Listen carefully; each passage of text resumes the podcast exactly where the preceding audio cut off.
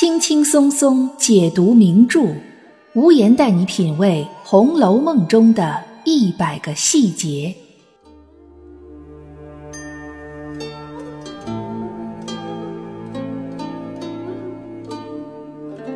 大家好，欢迎收听《红楼梦》中的一百个细节的番外之人物关系系列，我是暗夜无言。在前几期的人物关系节目里。我们讲了贾母和王夫人之间的关系，以及贾母和邢夫人之间的关系，这都是封建社会的婆媳关系，而且都是比较典型的。那么今天呢，我们将从邢夫人和王熙凤这一对婆媳关系开始讲起。其实要说邢夫人和王熙凤之间的关系，我个人认为，虽然王熙凤这个人物形象在《红楼梦》的书里非常的丰满，刻画的呢非常的立体。但是邢夫人和王熙凤之间的关系，其实并不是由王熙凤来决定的。毕竟邢夫人她是以婆婆的身份存在的，在封建社会，如果这种关系当中存在尊卑的话，那么肯定是婆婆为尊，儿媳为卑。但是我们要具体情况具体分析。我们看一下邢夫人这个人，首先看一下她在贾府的地位。按理说她是贾赦的夫人。也就是荣国府长房长子的夫人，荣国府的管家最应该就是由邢夫人来管家。可是我们知道，在王熙凤之前是由谁来管家呢？是王夫人。王夫人年事高一点之后，精力不如以前了，再加上王熙凤嫁到贾府之后也锻炼的差不多了，就把这个管家的权力移交给了王熙凤。很有意思，没有移交给王夫人自己的儿媳李纨。也没有交还给大房的邢夫人，而是交给了大房夫人的儿媳妇。表面上看，好像是把管家的权利又移交回给了大房，但实际上，我们知道王熙凤和王夫人之间是什么关系。虽然王熙凤嫁到了贾家，从这种婚姻关系上来讲，她应该是跟自己的婆家人更亲近，但是毕竟她跟王夫人是有血缘关系的。这其中最主要的一点。还是因为邢夫人她并不是贾赦的原配，并不是贾赦的结发之妻，而是贾赦的田房。田房虽然从地位上来讲跟王夫人一样都是正房夫人，但是这个东西就很微妙了。关于这方面呢，虽然没有白纸黑字这种明文规定，但是它有一种约定俗成的东西，就是大家都默认的东西。男方的家庭对于填房的女方的要求就不会特别的高，比如说要求他家必须得有多么显赫的家世，多么丰厚的嫁妆。同样反过来，给人家做填房的女性对于婆家的要求就也不会特别的高，不会要求说我过去了之后必须得以我为尊。总体来说呢，就是这种娶填房的男方和嫁过去做填房的女方。两者之间都是一种啊，大家凑合凑合，彼此呢都不要要求太高，抱着这样的一种心态一娶一嫁的。另外，从男方这个角度来讲，我们虽然不知道贾赦的结发妻子是怎么没的，也就是贾琏的亲生母亲，但是在封建社会那个年代，年纪轻轻的英年早逝是很多的。你像林黛玉的母亲贾敏和她的父亲林如海，都是在正值青壮年的时候就去世了。那个时候人的平均寿命非常短，所以我们可以想见，假设的结发妻很大概率上也是因病去世的。那么像这种发妻因病去世的男性，他再娶田房的时候，或许人家女方就要考虑了，说你这个男方自己还活得好好的，妻子年纪轻轻的就病逝了啊，你是不是命中克妻呀？要知道古人是非常相信生辰八字这个事儿的。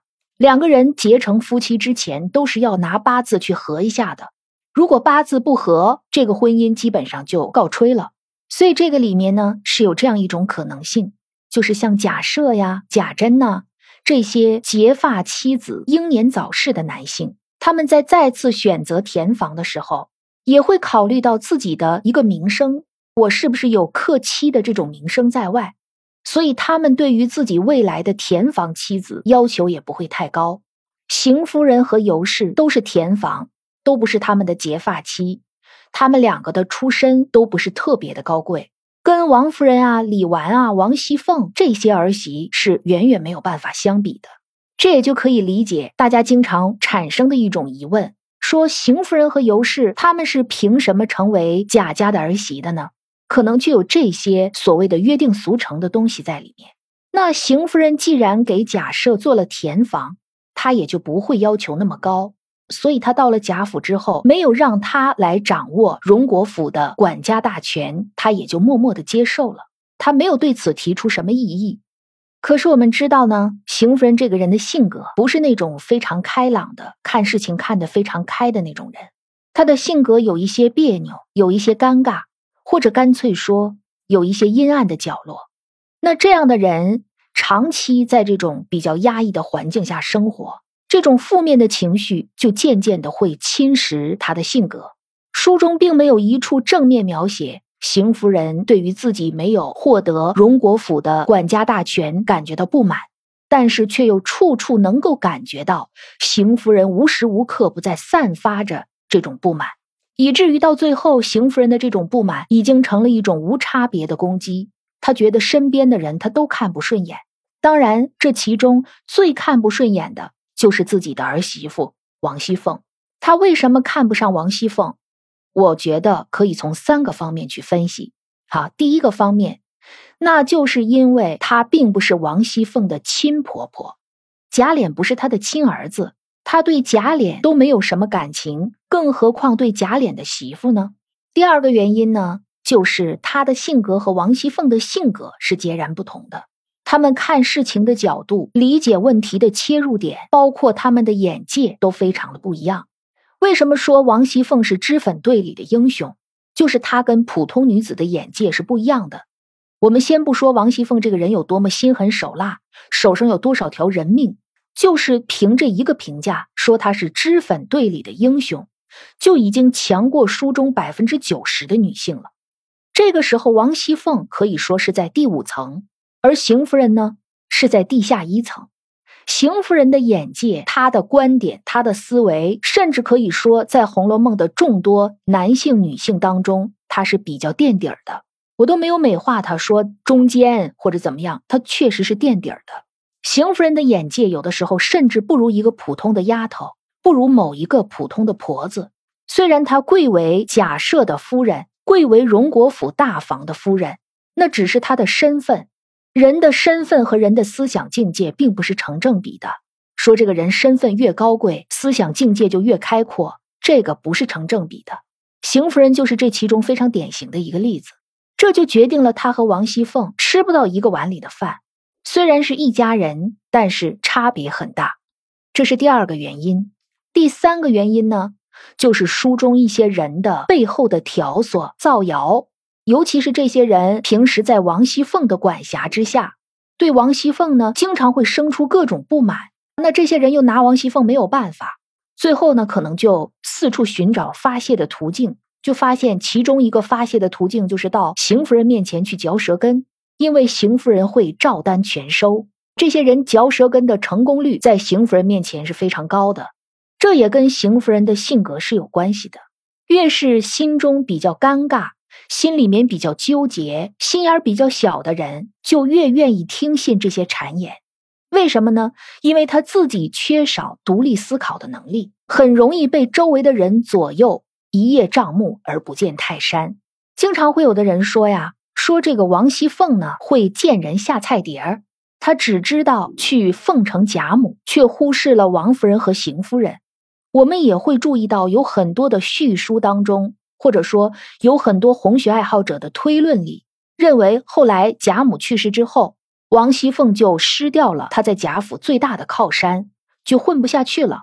王夫人也好，邢夫人也好，都不待见凤姐儿。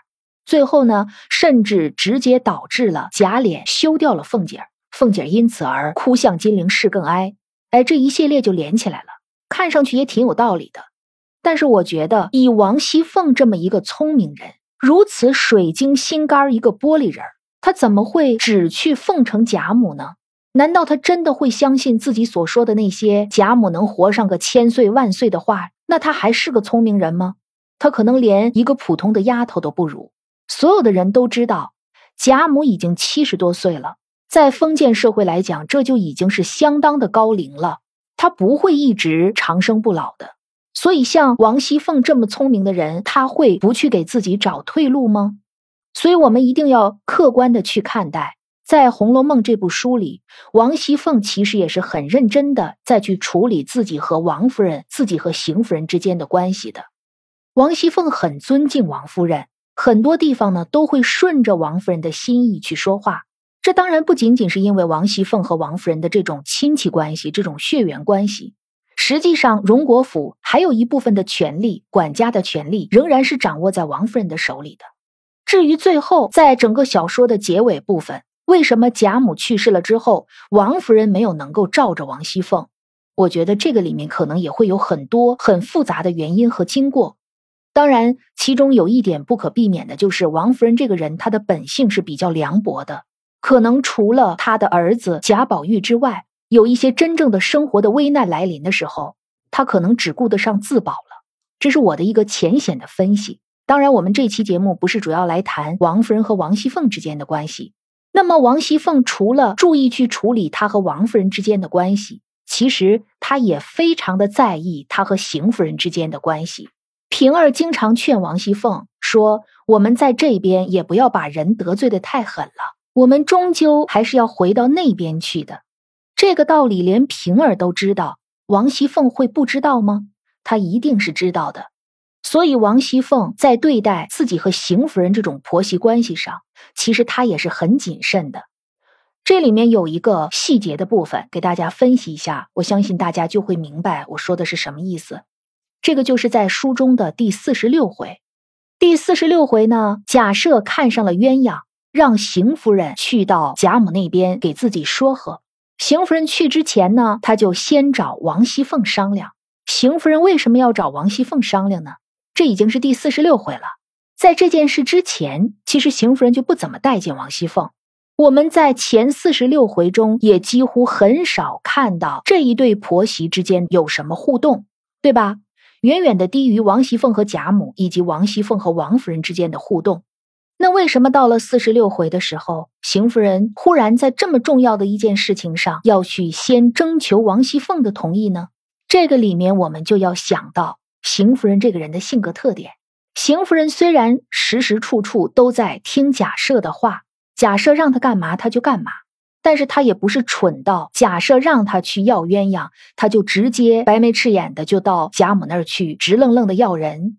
他也会考虑到这件事儿的难度，他也应该会考虑到鸳鸯在贾母心中的地位，所以他叫王熙凤过来，他是什么目的？我们看邢夫人问凤姐儿说。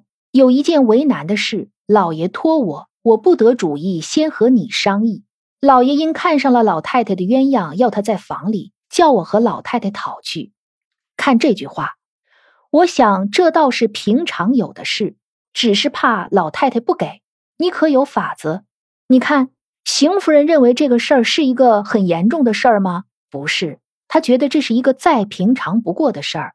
就是儿子想要自己老妈身边的一个丫头做小妾，这还不是一个分分钟就能够做成的事儿吗？但是邢夫人有所忌惮，他忌惮什么呢？怕老太太不给，所以他来问王熙凤：“你有没有什么办法？”邢夫人这个话话里有话，而且话里有刺儿。她这个意思就是说，你王熙凤不是和老太太最好吗？你不是老太太最心尖上的人吗？如果说贾府里只有一个人能给我这个事儿出个主意的话，应该就是你王熙凤了。只要你王熙凤出马，老太太肯定就能给，因为这个事儿不是什么大事儿，对吧？这个是邢夫人的话里话，所以她来找凤姐儿，就是想让凤姐儿给她出一个必成的主意。而且会不会这里面还有一个邢夫人的小算盘，可能过后要把这个锅给凤姐儿背呢？我想这都是值得商榷的。然后我们看凤姐儿是怎么回答的。凤姐儿回答了老长一段子话。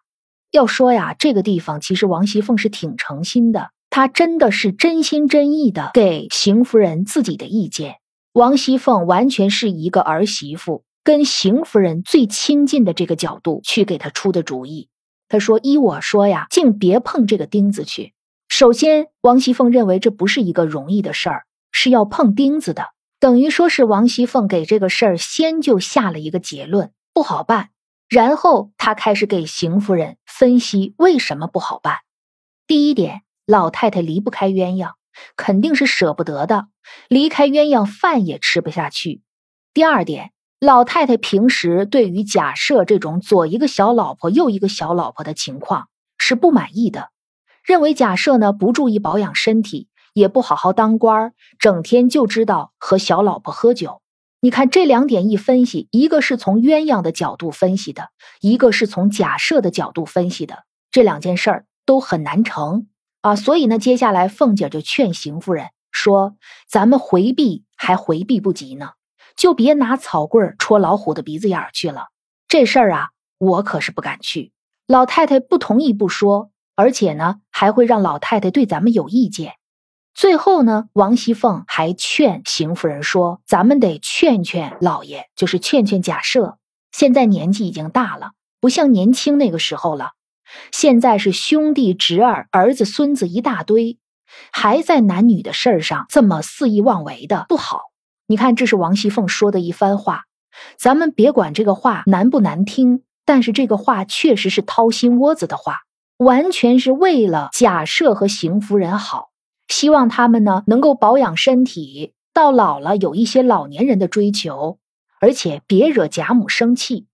王熙凤很掏心窝子的说了一些真心话给邢夫人听。这个时候，王熙凤一点没藏着掖着，这个就是王熙凤这个人的优点。可能她心里不是那么特别的喜欢自己这个婆婆，但是如果你真的来问我这件事的意见，你真的重视我的看法。我绝对会掏心窝子的跟你说，我不会跟你藏奸。可惜的是呢，邢夫人就不是那么一个值得别人对她掏心窝子的人。你看接下来邢夫人的反应，她冷笑着说：“大家子三妻四妾的那么多，怎么咱们家就不行呢？再说了，我劝也不好使啊。而且最重要的是，你老爷胡子都白了，又做了官，这么大一个儿子，不过就是管老太太要一个丫鬟。”这有什么不肯给的呢？我把你叫过来，就是跟你商量商量。你先给我编排了一堆不是，我也不是说让你去，那肯定是我去说。你倒说我不劝他，你也不是不知道大老爷那个性子，我能劝得了吗？我还没等说几句呢，先挨一顿骂，对吧？你看邢夫人劈头盖脸的就把王熙凤的一腔好意全部给反驳了回去，而且我们纵观凤姐和邢夫人的这两段话。就感觉到他们两个的身份呢，在这个地方好像有一种倒置。凤姐儿反而像是当婆婆的、当长辈的，讲着道理劝她，给她一条一条的分析利害；而邢夫人呢，却好像一个晚辈、一个小辈一样，开始耍上无赖了，字里行间都是尖酸刻薄的，好像在使性子一样。怪我干什么呀？这个事儿又不是我能说了算的。你看那个，假设他是听劝的人吗？就这一出。是吧？就感觉这个地方，凤姐儿和邢夫人的身份反而出现了一种倒悬，这个就是由人物的性格所决定的，也是他们两个人物之间这种特殊的人物关系。就像我们开头说的那样，两个人物之间的关系究竟是亲密还是疏远，肯定不是由一个人单方面来决定的，必须是双方都为这段关系做出过努力，剃头挑子不能一头热。在王熙凤和邢夫人这一对婆媳关系里，其实王熙凤还是曾经向着好的方向去努力过的。可惜的是，邢夫人是一个扶不起来的阿斗。邢夫人刚才的这一段话，就给王熙凤兜头泼了一瓢冷水，她立刻就清醒了过来。王熙凤这个人就是属于固然会跟你掏心窝子，但是一旦她发现这个事态不对劲儿，她可以立刻转变自己的态度。我们说的好呢，说这个人是识时务者为俊杰；说的不好听，就可以说这个人是个见风使舵的墙头草。这个时候，王熙凤就彻底的清醒了，她立刻就醒悟过来：邢夫人是一个秉性愚弱，只知顺承假设自保，别人的话，无论是儿女还是奴仆，一人不靠，一言不听。谁给他正经出主意，他是不会听的。但是如果背后谁在那说一些谣言，说一些挑唆他的话，哎，他反而会记在心里。对于这种人，王熙凤很快就觉醒了，她立刻就改变了自己的说话方式和态度。她连忙陪笑说道：“太太这话说的太对了，我这么年轻才活了几年，我能知道什么轻重啊？哎，想来父母跟前，别说是一个丫头，就是那么大的活宝贝，不给大老爷给谁呢？哎，我竟是个呆子。王熙凤就把自己一顿贬低，一顿检讨，说了很多虚伪的奉承邢夫人和贾赦的话。这一大片子话，跟之前王熙凤给邢夫人正经出主意那一大片子话一样，都很长，但是呢，性质却完全不同。第一段话都是掏心窝子的话。虽然不中听，但是是逆耳忠言。第二段话呢也很长，能把邢夫人说的非常的开心，又重新又高兴了。但是没有一句是真话。像邢夫人这样的人，他只喜欢听自己愿意听的，听完了之后会让他高兴的，但是他却不会管这个话究竟是真话还是假话。那说这样的话，如果说王熙凤在整个贾府里称第二，估计也没有人敢称第一了。这正撞到王熙凤的专业特长上了。如果王熙凤真的彻底的不去追求她跟邢夫人之间这种推心置腹的，作为儿媳妇，作为一家人说真话，如果彻底不追求这个，那么王熙凤绝对可以把邢夫人伺候的非常高兴。但是王熙凤这个时候已经认清了邢夫人究竟是一个什么样的人。虽然这会儿她把邢夫人又哄高兴了，但是王熙凤已经决定不参与这件事儿。把自己从中摘出来，因为他很清楚，以邢夫人这样的人，如果这个事儿成了，功劳也不会给王熙凤，邢夫人绝对会自己全部揽走。如果这个事儿没成，王熙凤掺和了，那么邢夫人反而会把一切的责任都推到王熙凤的身上，最后呢，导致王熙凤和贾赦之间的关系更加的恶化，甚至可能还会影响到。王熙凤和贾母，王熙凤和王夫人，王熙凤和贾琏，很多人之间的关系。所以，像王熙凤这么聪明的人，他就决定了，我要把自己从这个事儿里摘出来。他自己就暗暗想了：太太是个多疑的人，如果我先去了，后面出了什么变故，肯定会说是我走漏了风声。你看，王熙凤能够把邢夫人的思路都猜得非常的清楚。所以，索性呢，就一同过去，或者是让他先去，我后去，这以后就赖不到我身上，就让邢夫人先到贾母那边，她就后去。我觉得通过这一件事，王熙凤就真正的、彻底的认清了，她跟邢夫人这一对婆媳关系，也就只能够做到表面上的和气。当她真正的想跟邢夫人说一些婆媳之间的体己话。邢夫人就展现出了对王熙凤百般的不信任。那么，以王熙凤的性格和她的智慧，她就以后绝对不会再次和邢夫人说类似的推心置腹的话了。两个人维持表面关系就可以了。这就是跟我们生活当中很多人际关系的交往是很相似的。话不投机半句多。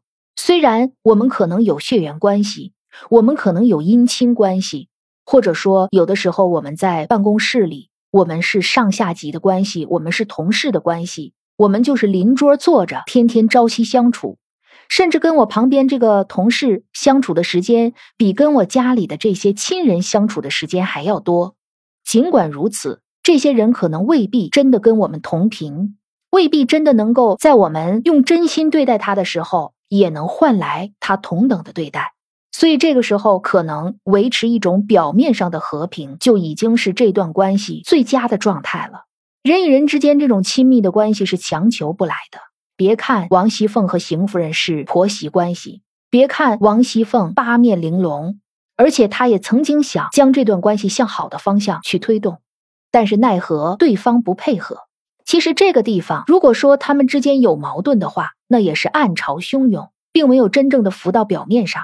而在这个事件之后，果真就像凤姐预想的那样，邢夫人真的就把凤姐恨上了，越来越恨了。其实我们想，这个事儿如果换成我们去做，会比凤姐做的更好吗？会比她做的更得体吗？我们现在是上帝视角，知道这个事儿不能掺和，可能一开始就不会像凤姐那样掏心窝子的跟邢夫人说话。但是后面怎么办？我们仍然是要把自己从这个事里摘出来的。事实上，凤姐也并没有掺和。可是邢夫人谁都不恨，却恨上了凤姐儿。这个真的是没有办法。王熙凤在这个事件里，我觉得是很无辜的。她该做的、该说的，其实已经很到位了。邢夫人和王熙凤之间的关系呢，从这一回之后就逐渐的恶化了。等到了七十一回，就已经达到了一个最恶化的一个状态。那么七十一回发生了一个什么事儿呢？是写贾母过生日，让尤氏来荣国府这边帮着管一管事儿。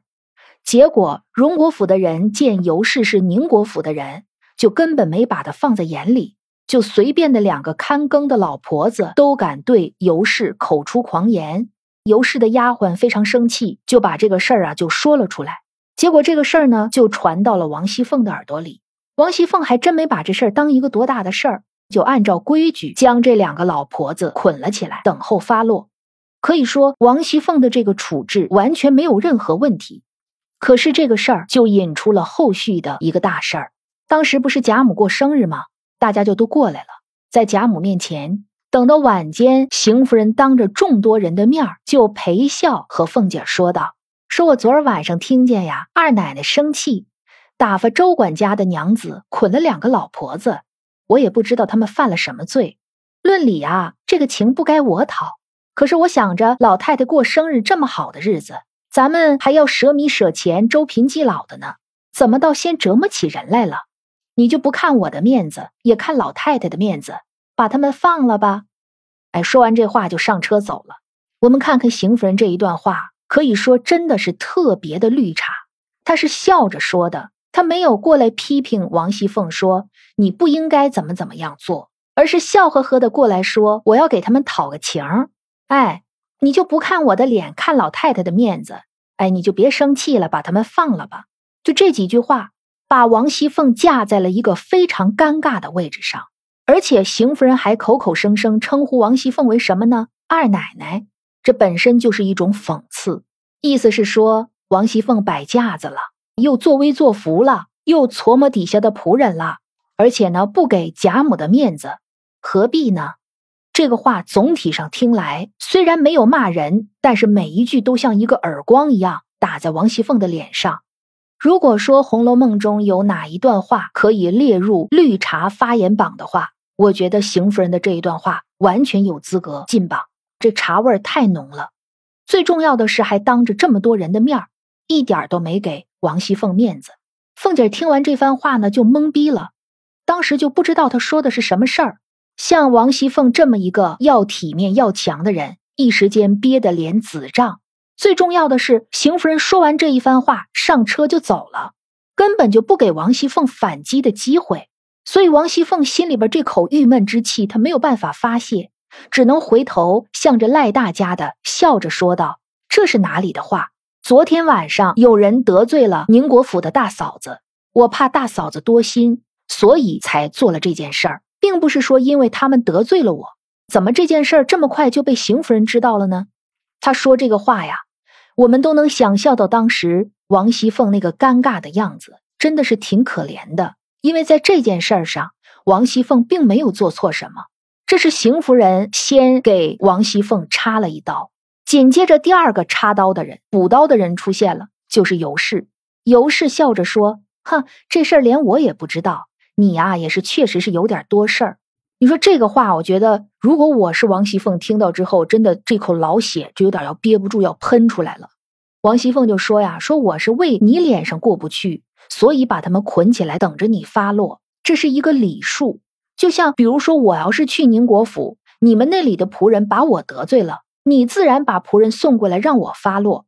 我做的有什么不对的吗？结果呢？王熙凤刚说完这些话。”王夫人又作为第三个插刀的又出现了。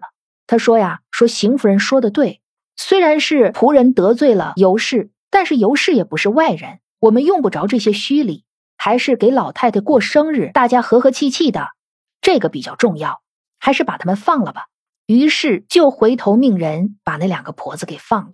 这一段啊，可以说是全书中王熙凤最憋屈的一段。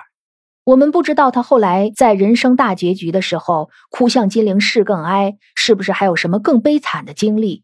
但是在荣国府呼风唤雨的这么一个人物，自己的婆婆先插了一刀，自己做这件事所谓的那个人又插了一刀，自己的姨妈又给自己补了一刀，以至于王熙凤里外上下左右东南西北都不是人了。你说，就她这么个性格这么要强的人，能受得了这件事儿吗？到最后呢，还是琥珀看出来她哭了，把这个事儿跟鸳鸯说了。鸳鸯去打听了一下前因后果，跟贾母说了。贾母对王熙凤表示了理解和支持。所以说，为什么说王熙凤会那么去亲近贾母，去孝顺贾母，去逗她开心，也不仅仅是因为贾母是老祖宗，是家里辈分最高的人，可以给她一个靠山，也是因为贾母能够对她所做的一切事情予以支持和理解。因为这个事儿，王熙凤并没有做错，贾母和王熙凤之间的关系也不是王熙凤单方面的溜须拍马、阿谀奉承，两个人关系就好了。也是相互的，贾母她也对王熙凤给予理解。贾母很清楚，在管家理事这一方面，王熙凤所做的每一件事都是有道理的，都是有理由的。这样一个庞大的家族，这么多复杂的工作，那么多人，那么多钱，那么多物，王熙凤作为一个二十岁左右的女性，能够做得井井有条。作为之前和王熙凤一样曾经做过这个管家工作的贾母。她是能够设身处地的去理解王熙凤的所作所为的，所以在管家理事这件事上，贾母对王熙凤是非常信任的。他们两个人的理解也是互相的。那我们反过来再看邢夫人和王熙凤之间，为什么这一次邢夫人要在众人面前给王熙凤如此巨大的难堪，让她如此下不来台呢？就是因为鸳鸯事件之后，邢夫人发现贾母对她越来越冷淡。她的心里呢就开始有一些扭曲。就在这个时候，周围还有一些无耻小人。书里是这么说的：说他们心内嫉妒邪怨之事不敢施展，便背地里造言生事，挑拨主人。一开始告的是奴才，后来就渐次告到凤姐儿，说王熙凤只哄着老太太喜欢了，她好就中作威作福，挟制着琏二爷，挑唆二太太，把这边的正经太太。倒不放在心上，以致到后来，这个谣言呢愈演愈烈，就变成了说老太太不喜欢大太太，都是因为二太太和琏二奶奶挑唆的。虽然说这些人造谣说是二太太和琏二奶奶挑唆的，但是邢夫人她肯定不敢冲着王夫人去，所以就把所有的怨恨都堆叠累加到了王熙凤的身上。有的读者呢在这就说说，你看。谁让王熙凤她平时对底下那些奴才们那么狠呢？那么不容情呢？总是铁面无私的，手段非常的狠辣。你看这报应来了吧？最后这些人就在背后挑唆的，让邢夫人和王熙凤之间的关系恶化。这个就是王熙凤自作自受，或者说什么这就是因果报应。我觉得这个话是值得商榷的。王熙凤作为荣国府的管家，她来管理底下的那些奴仆。无可厚非啊，可能有的时候用的手段确实是有一些过于狠辣了。但是我们也要知道，无论是荣国府还是宁国府，这些奴才都不是什么好相与的。你对他们使用怀柔政策，他们就会觉得你好欺负；你对他们使用一些铁腕政策，他们又会觉得你太狠了。就是对付这些人是很难的，并不亚于治理一个大公司，处理各种复杂的人际关系。像凤姐这样二十岁左右的年轻女性，没有特别多的生活经验和社会经验，他能够把荣国府治理到现在这种局面，就已经很不错了。可能王熙凤在管理上存在的最大的问题，就是她太想把这个权力都抓在自己一个人的手里了。她没有给自己培养一些亲信，没有给自己培养一些能干的人才，没有其他的人跟她去分担这个管理的压力。可能也是因为王熙凤不懂现代管理的这些理论，她只是想展示个人的能力。但是这是方法的问题，绝对不是他做的不对。不守规矩的人是一定要管的，不然的话，没有规矩何来方圆呢？而这些人的所作所为，造谣生事啊，传播谣言呐，挑拨别人之间的关系啊，显然都是一些下三滥的行为。偏偏有人就吃这一套，邢夫人就吃这一套，因为以上种种的原因。最后，邢夫人和王熙凤之间就形成了一个巨大的矛盾。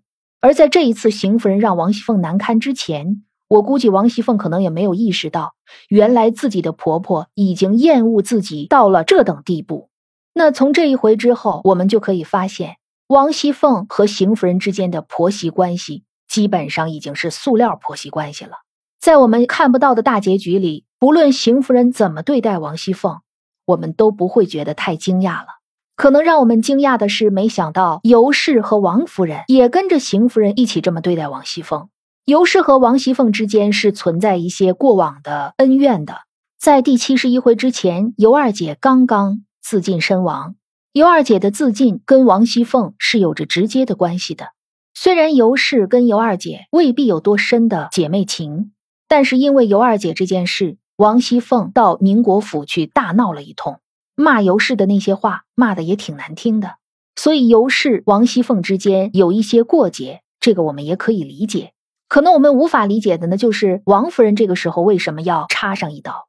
他们两个是有血缘关系的。王夫人看上去也很器重王熙凤，那为什么在这种关键的时刻，王夫人不能够为王熙凤解围，反而要插刀呢？这里面可能有一部分的原因，就是像我们在前面分析过的，王夫人这个人是一个比较凉薄的人，她的心里可能除了贾宝玉之外，也没有其他人了。这个等到我们再讲王夫人和王熙凤之间人物关系的时候，我们可以再进一步更深刻的去挖掘一下。预告一下，我们下一期的人物关系系列番外呢，要给大家讲另外一对婆媳关系，就是跟邢夫人和王熙凤遥相呼应的王夫人和李纨这一对婆媳关系，我们就放到下一期的节目中给大家讲。好的。如果您喜欢本期的节目，欢迎您给这个节目点一颗心，或者您可以在节目进度条的上方对《暗夜无言》的节目进行打赏，支持《暗夜无言》的原创创作。你也可以点击进入《暗夜无言》的个人首页，加入西米团，可以有抢先听和付费节目免费听等一共八项权益。此外呢，您如果想跟暗夜无言在节目之外有更多的交流，也欢迎您加暗夜无言全拼零零幺，在好友验证的时候，您可以写您最喜欢的《红楼梦》当中的人物是谁，作为我们的一个通关密码。好，我们今天的节目呢就到这儿，我是暗夜无言，让我们下期再见。